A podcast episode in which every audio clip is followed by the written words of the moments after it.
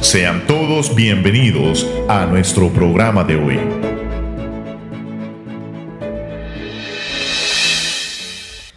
Buenos días, feliz lunes a cada uno de ustedes, amada audiencia, 8 de la mañana con 30 minutos.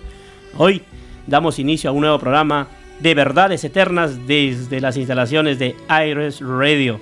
Hoy, esta mañana, seguimos con la serie de la Biblia y la semana pasada nos quedamos que la Biblia fue redactado en diferentes lugares. Y hoy está con nosotros Jairo Cuellar. Jairo, buenos días. Buenos días, buenos días a toda la audiencia. Eh, le queremos agradecer por conectarse una vez más a Verdades Eternas por Iris Radio. Y bueno, espero que le invitamos que se, que se quede con nosotros conectado durante esta media hora que será de mucha bendición y edificación. Amén. Así que también estamos nosotros en nuestra página de Facebook, si usted nos quiere seguir. Y si usted se perdió una de las prédicas, ¿dónde nos puede encontrar, Jairo? Bueno, lo puede hacer, primero que nada, si no tiene la aplicación de SoundCloud, le invitamos a que la descargue. Una vez la haya descargado, búsquenos como iRes Radio y ahí podrá encontrar los reprises de verdades eternas por cualquier cosa si se la ha perdido. Así es, estamos los lunes a las 8 y 30 de la mañana y los días viernes el reprise también a las 8 y 30 de la mañana. Comenzamos este programa del día de hoy eh, redactando que la Biblia fue, perdón, recordando que la Biblia fue redactada en diferentes lugares. Por ejemplo, Moisés lo redactó en el desierto, Jairo. Jeremías en un calabozo. Daniel en la falda de la montaña y en un palacio. Tres lugares diferentes que tú no puedes explicar un poco acerca de esto. Bueno, eh, basado en lo que veníamos hablando anteriormente de la continuidad de la palabra de Dios, su singularidad, qué tan única es la palabra de Dios y cómo en todos los libros que nosotros leemos, el mensaje de esperanza, de salvación que Dios ha querido dejar para toda la humanidad, cómo no ha sido interrumpido, no ha sido cortado, no ha sido anulado, sin importar la posición social de un individuo, y como vemos el día de hoy, sin importar también el lugar geográfico mm. que estos autores se encuentren. Como mencionabas, Moisés se encontraba en el desierto. Y el desierto creo que todos nos podemos imaginar y podemos visualizar en nuestra mente a qué, cómo es un desierto. Mm. En un desierto sabemos que es muy difícil que haya vida. Es un lugar asolado. No no hay agua, mm. es un lugar que no hay recursos, es un lugar de sobrevivencia, pero que en ese momento, este hombre Moisés, quien por revelación de Dios y por la convicción de en Dios que él tenía, decide dejar su lugar de, su, de comodidad, el palacio, y liberar al pueblo de Israel, y una vez estado en el desierto, decide comenzar a escribir lo que hoy tenemos nosotros, la palabra de Dios, decide comenzar a escribir el Pentateuco. La palabra que en la cual podemos si la leemos es muy enriquecedora y aprovechó ese tiempo, ese tiempo en el que quizás pudo haber perdido la esperanza y no haber hecho nada más porque se encontraba sin muchos recursos, pero decidió hacer lo mejor de ese momento. Nosotros quizás en este tiempo en tiempo de pandemia. Podemos decir quizás que eh, no hay muchas cosas que hacer o, o quizás podemos sentirnos agobiados y los lugares cerrados, pero aprendamos de Moisés. Así es. Aprendamos que Moisés utilizó muy bien su tiempo y hasta el día de hoy, debido a que él usó ese tiempo para bien, nosotros estamos siendo bendecidos y hablando en este programa acerca de esos libros que Moisés escribió, que Dios lo usó para escribir estos libros. Como también Jeremías, un hombre que fue muy odiado, muy despreciado incluso por su misma nación. Por decir la verdad. Por decir la verdad. Y pues bueno, lo tiraban al calabozo, al pobre. Pero aún estando encerrado, al igual que quizás como usted se siente, quizás ahorita se siente confinado, se siente eh, en cuarentena, que no puede salir podemos aprender de igual manera que Jeremías en ese tiempo, él entendió de que la palabra de Dios no podía quedar presa, de que aunque él estaba allí, en ese momento difícil, la palabra de Dios seguía siendo predicada, seguía siendo redactada. Y pues con Daniel también podemos ver de que estando en una posición alta y estando también en un lugar donde, bueno, donde Moisés estaba, si comparamos los dos, podemos ver de que en diferentes lugares, porque Moisés en el desierto y, Daniel en, en, un palacio siendo el ministro, podemos ver de que ninguno de ellos se contradice. Todos ellos mantienen una continuidad y mantienen siempre una misma línea que sabemos que solamente el Espíritu Santo puede tener una correcta supervisión en lo que es la palabra de Dios. No hay ningún escrito, no hay ningún libro que tiene la, unidad singular de la palabra de Dios. No hay ni los escritos de, Julio César, no, no, hay libros de Homero, no, no existe desde la creación del hombre hasta la fecha un libro que mantiene la unidad de la idea de Dios para el hombre, Jairo. Y yo quiero mencionar algo muy peculiar de esto porque quiero, bueno, comentar una anécdota que me sucedió hace unos tres años. Recuerdo que el profesor en, el colegio nos había asignado que escribiéramos un ensayo y nos dio el tema. Éramos aproximadamente 30 alumnos. Estamos hablando de alumnos que en una misma clase, que vivimos en un mismo estado, que somos contemporáneos, que estamos viviendo en una misma época. Y cuando regresamos a la semana, el, profesor nos pidió que leyéramos nuestro ensayo en voz alta. Y fue algo que me dio tanta curiosidad porque hubieron cinco, los primeros cinco que comenzaron a leer, todos escribieron cosas diferentes.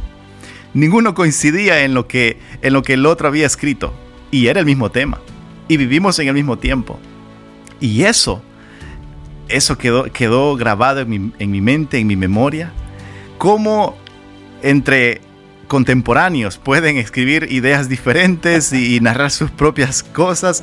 Pero cómo la Biblia, hombres, de, hombres que vivieron diferentes épocas y en diferentes lugares con diferentes experiencias, escribieron un mismo tema.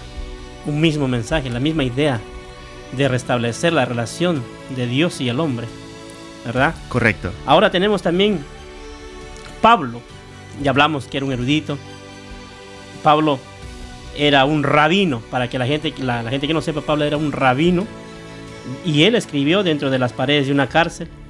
Lucas escribe mientras él viajaba. Juan mientras estaba desterrado en la isla de Patmos tres lugares diferentes, una vez más, donde nos, nos da a enseñar la, la unidad que solamente se puede descifrar o es, ah, decir que es a través del poder de Dios, a través de un hecho milagroso. Ningún hombre puede unir tantos libros ni tantas ideas juntas. Y son hombres que no perdían el tiempo. a mí me asombra esto. Son hombres que no perdían el tiempo, que lo aprovechaban y creo que eso, primero que nada, nos da una gran lección mm, eh, de que no hay excusa para no escribir nuestros devocionales. No tenemos que escribir una gran doctrina como la que ellos escribieron. No tenemos que, resolver conflictos grandes como Pablo que escribía carta a los corintios y, y a las demás iglesias. Nosotros, con que leamos la palabra del Señor, escribamos un devocional, yo creo que eso le, agradaría al Señor. Esos hombres estuvieron en diferentes, diferentes circunstancias, perseguidos por, por en ese tiempo el imperio. Amén. Pero aún tras esa persecución, ellos no desistieron, ellos continuaron. Porque lo mismo que hablábamos eh, anteriormente, más de mil años, cuando hablamos de Moisés y cuando hablamos de estos, padres, estos padres de la fe, podemos ver de que esos hombres entendieron de que la palabra del Señor no está limitada a las circunstancias, al tiempo o a las dificultades que podamos experimentar. Pero eso que esos hombres hacían, no lo hacían solamente por, como mencionaba al principio, por vagos, ¿no? No porque no, porque estos hombres no tenían nada que hacer, no eran hombres que verdaderamente habían entendido el llamado de Dios. Y tenían responsabilidades grandes. Correcto. Mira, mira, miremos al rey David. Gobernar una nación en con constante conflicto, en constante guerra.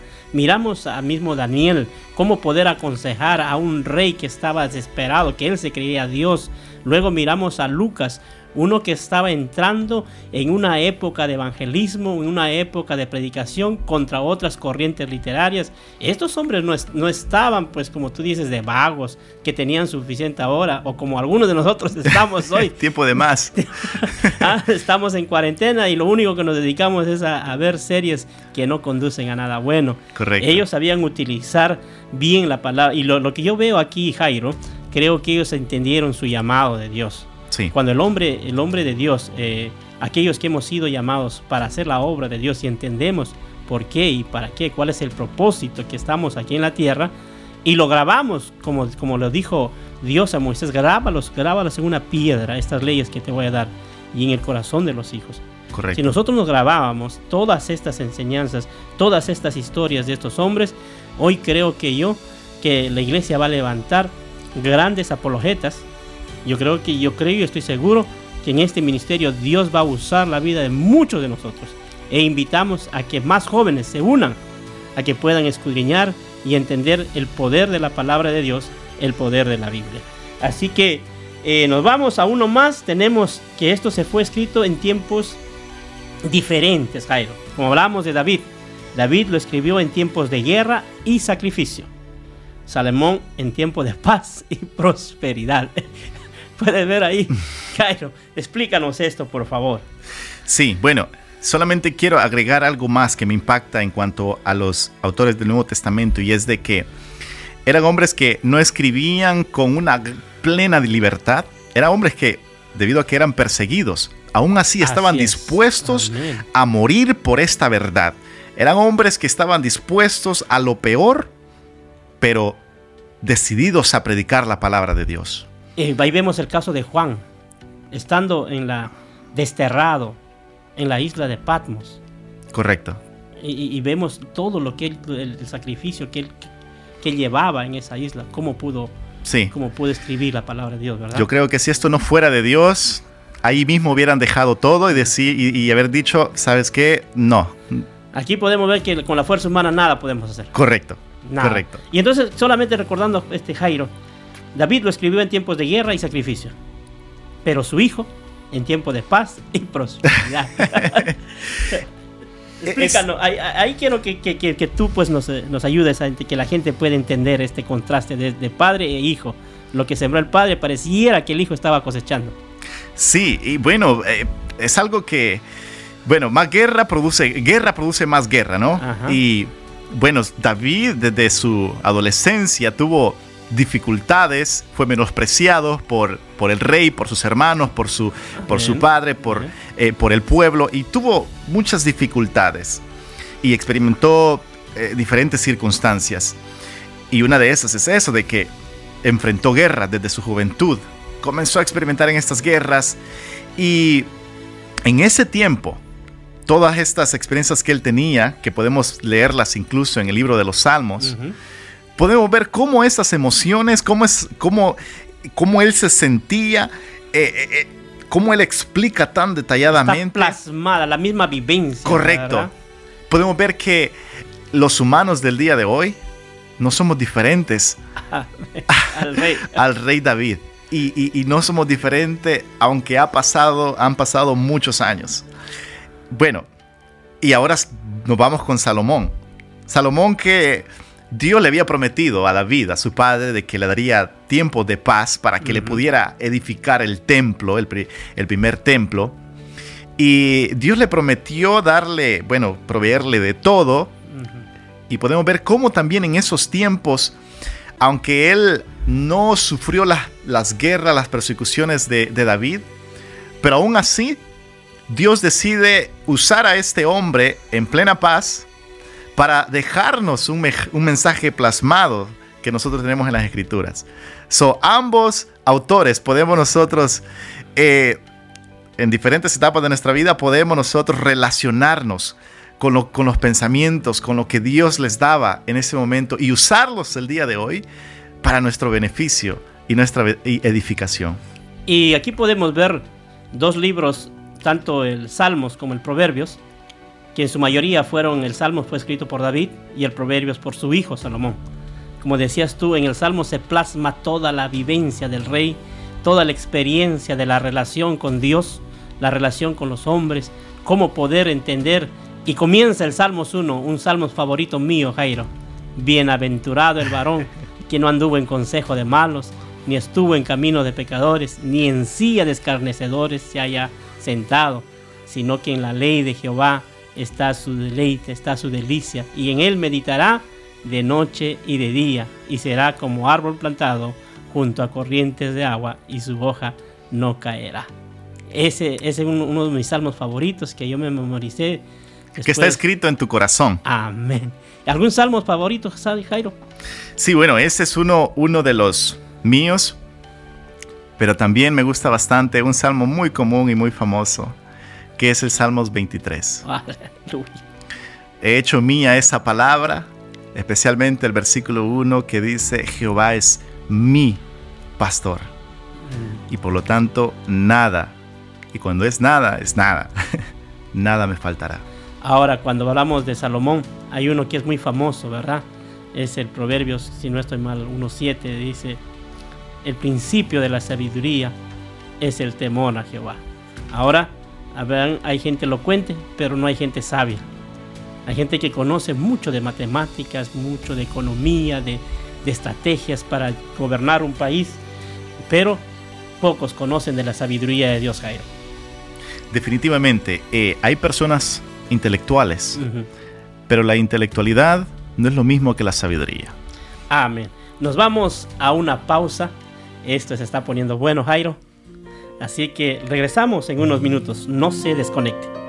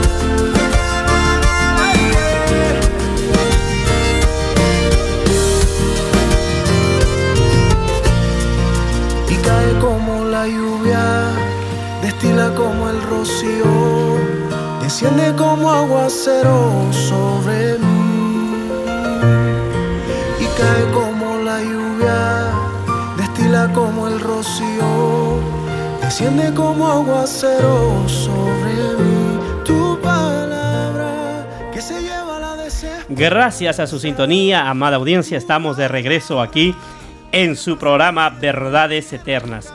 Y tenemos aquí a Jairo Cuellar el día de hoy. Estamos pasando un momento inolvidable, un momento único. Estamos aprendiendo mucho con este varón de Dios. Dicho sea de paso, recién casado. Jairo, eh, la Biblia fue escrita y redactada en diferentes estados de ánimo. Y aquí podemos ver nosotros el poder de Dios. Por ejemplo, algunos redactores reflejan, reflejan cumbres de gozo, estaban felices. Otros escriben de las profundidades del dolor y la desesperación. Esto a mí me enseña algo, Jairo. El corazón de un pastor. El corazón de un pastor tiene que ser el corazón de Dios. Mm. ¿Verdad? El pastor tiene que estar preparado para los días de entierro, sí. días de dolor, días de gozo, así como cuando tú te estabas casando, todos estábamos felices, miramos la casa del pastor y luego se estaban anunciando quizás el fallecimiento de una persona. Y aquí podemos ver el poder de la palabra de Dios que con diferentes tipos, tiempos, tipos de ánimos. Hay otros que escribieron durante momentos de incerteza y convicción. Otros escribieron en días de, confusión y deuda estos, estos momentos, estos tipos de ánimo nos, nos enseñan a nosotros que la Biblia es la palabra de Dios, Jairo. Sí, como tú acabas de mencionar, muestra el corazón de un pastor. Eh, el pastor es alguien que sabemos que le importa ¿sí? la condición de sus ovejas. Le importa que esté sana, que esté alimentada, que esté hidratada, que esté protegida es una velación constante. Y podemos ver entonces el corazón de Dios. Que Dios no está contigo solamente en los momentos más eufóricos de tu vida. Que no está contigo en los mejores momentos únicamente. Sino que está contigo también en esos momentos de desesperación, en esos momentos de incertidumbre, en esos momentos de escasez, en los momentos de temor podemos ver de que estos hombres, porque ahora estamos hablando en cuanto a cómo se sentían en, su condición, su estado de ánimo. Su estado de ánimo.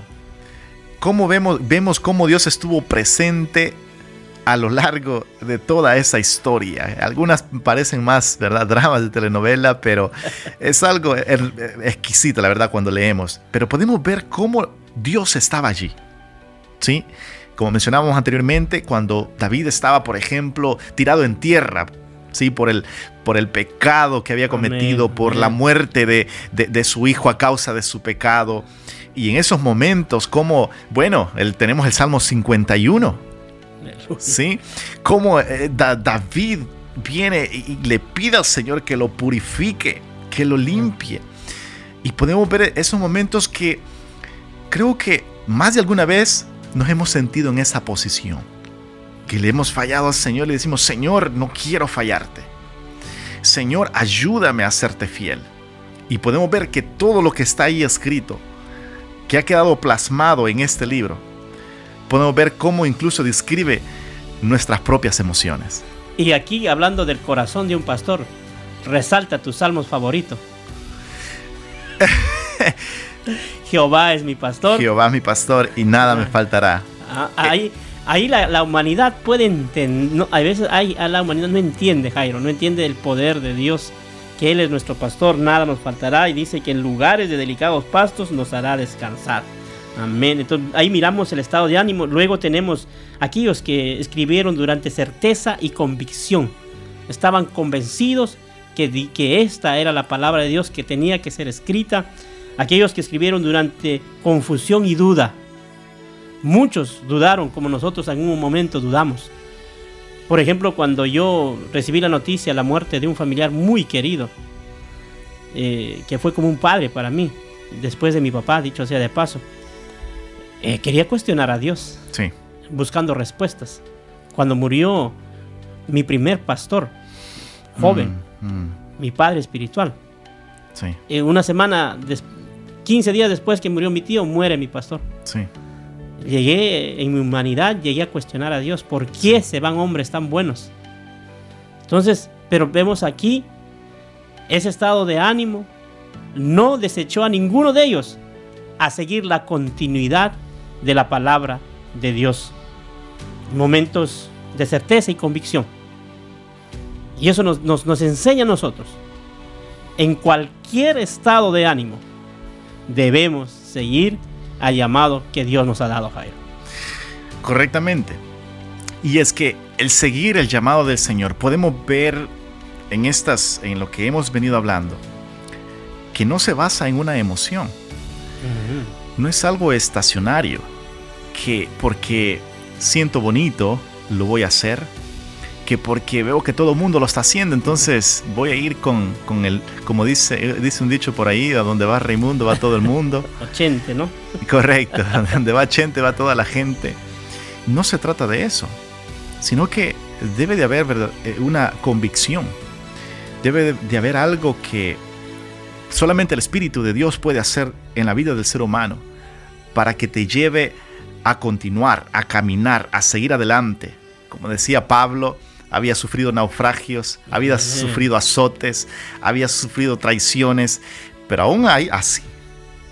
Él continuaba, seguía y no soltó, no se soltó de la mano del Señor porque él sabía de que su propósito era predicarle a los gentiles, llevar la salvación a todo el mundo.